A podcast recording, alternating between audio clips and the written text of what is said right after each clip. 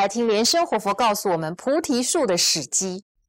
这个是因为我看了这个《大唐西域记》啊，花节这个菩提树本身来讲起来，有很多的这个传说。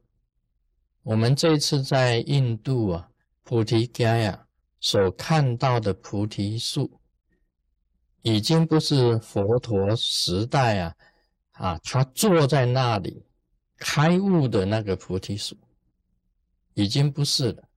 那么这一棵菩提树啊，是这样子的，是因为原有的菩提树分支到了斯里兰卡，就西兰，然后再从西兰那边呢，再分支再移回来到菩提伽亚这个菩提树。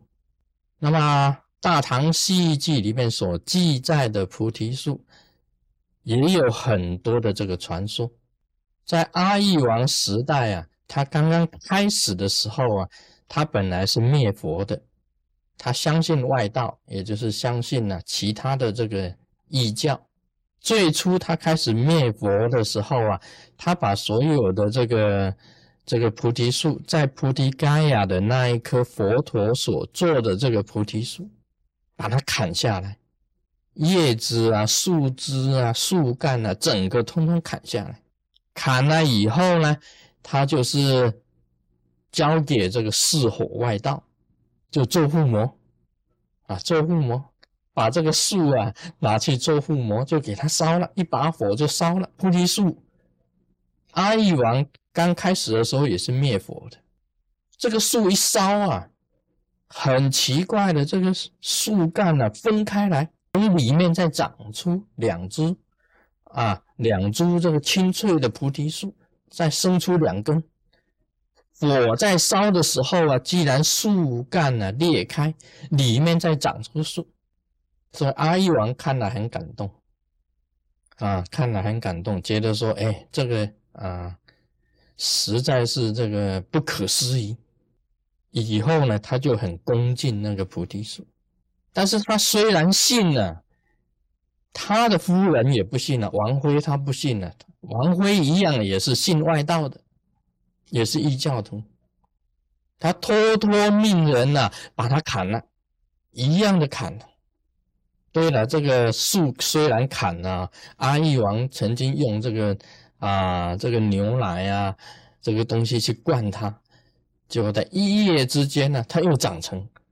啊，一夜之间又长成，这个都是传说了。那么王辉他本身呢，又命人偷偷半夜去把它砍了。那阿育王第二天去呀，一看，哇，又倒了。结果从那个倒的地方又生出这个啊新枝。这阿育王还是用这个杭州一千只的牛啊所生啊。所产下来的这个牛奶啊，去灌它，又隔不久啊，又长成一棵大树。那一棵菩提树很多灾难呢。等到阿育王没有了，另外的异教徒的王又把棵这一棵树给砍了。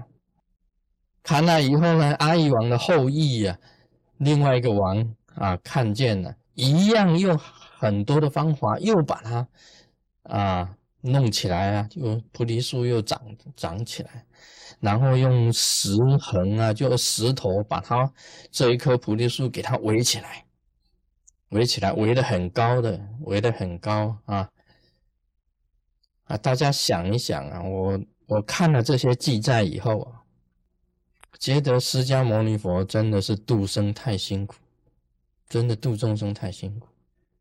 这棵树啊，跟那些异教徒有什么关系？只因为啊，释迦牟尼佛在这个菩提树下这样一坐，结果他成名了，这棵树就菩提树就成名了。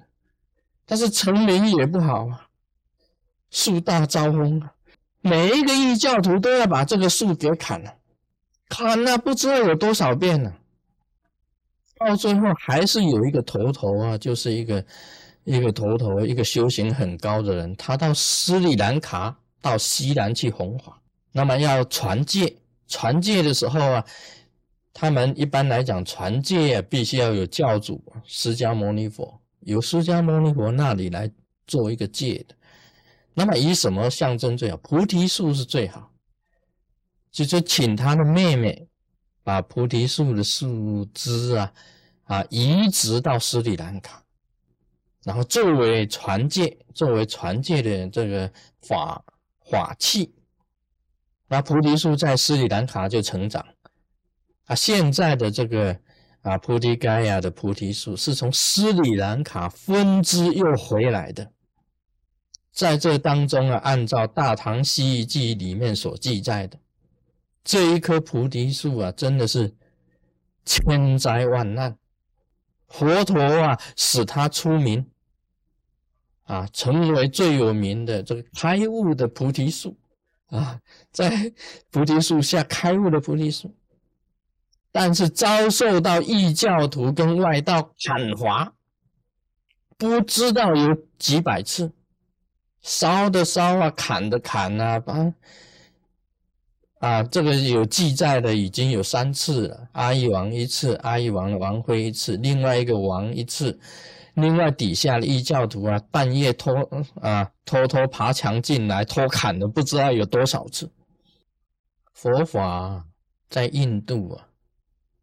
不能够存在的原因，就是印度本身的这个外道的势力太强。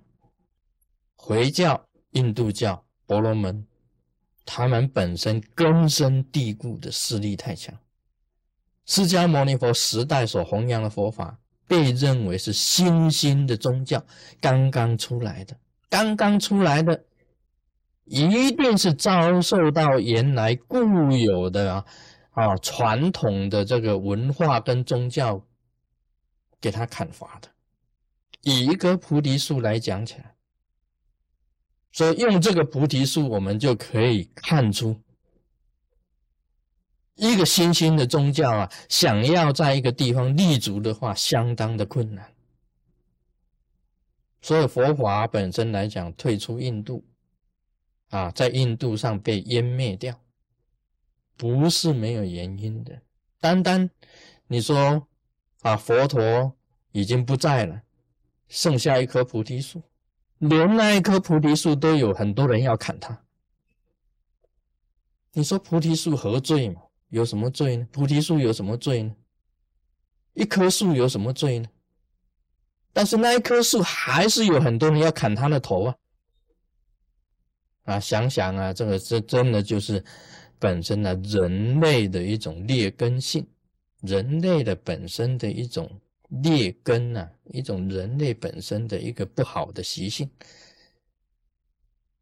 佛法是佛陀创造的，佛陀弘扬的，佛陀只不过在树下成就而已，跟这棵树有什么关系呢？既然那么多的异教徒去痛恨这一棵树，这棵树。天天砍它，这个这个这个就是心理学，这应该讲起来，心理学里面两个字叫做迁怒，把怒啊迁移到那一棵树上。啊，今天讲到这里，Om Money Baby Home。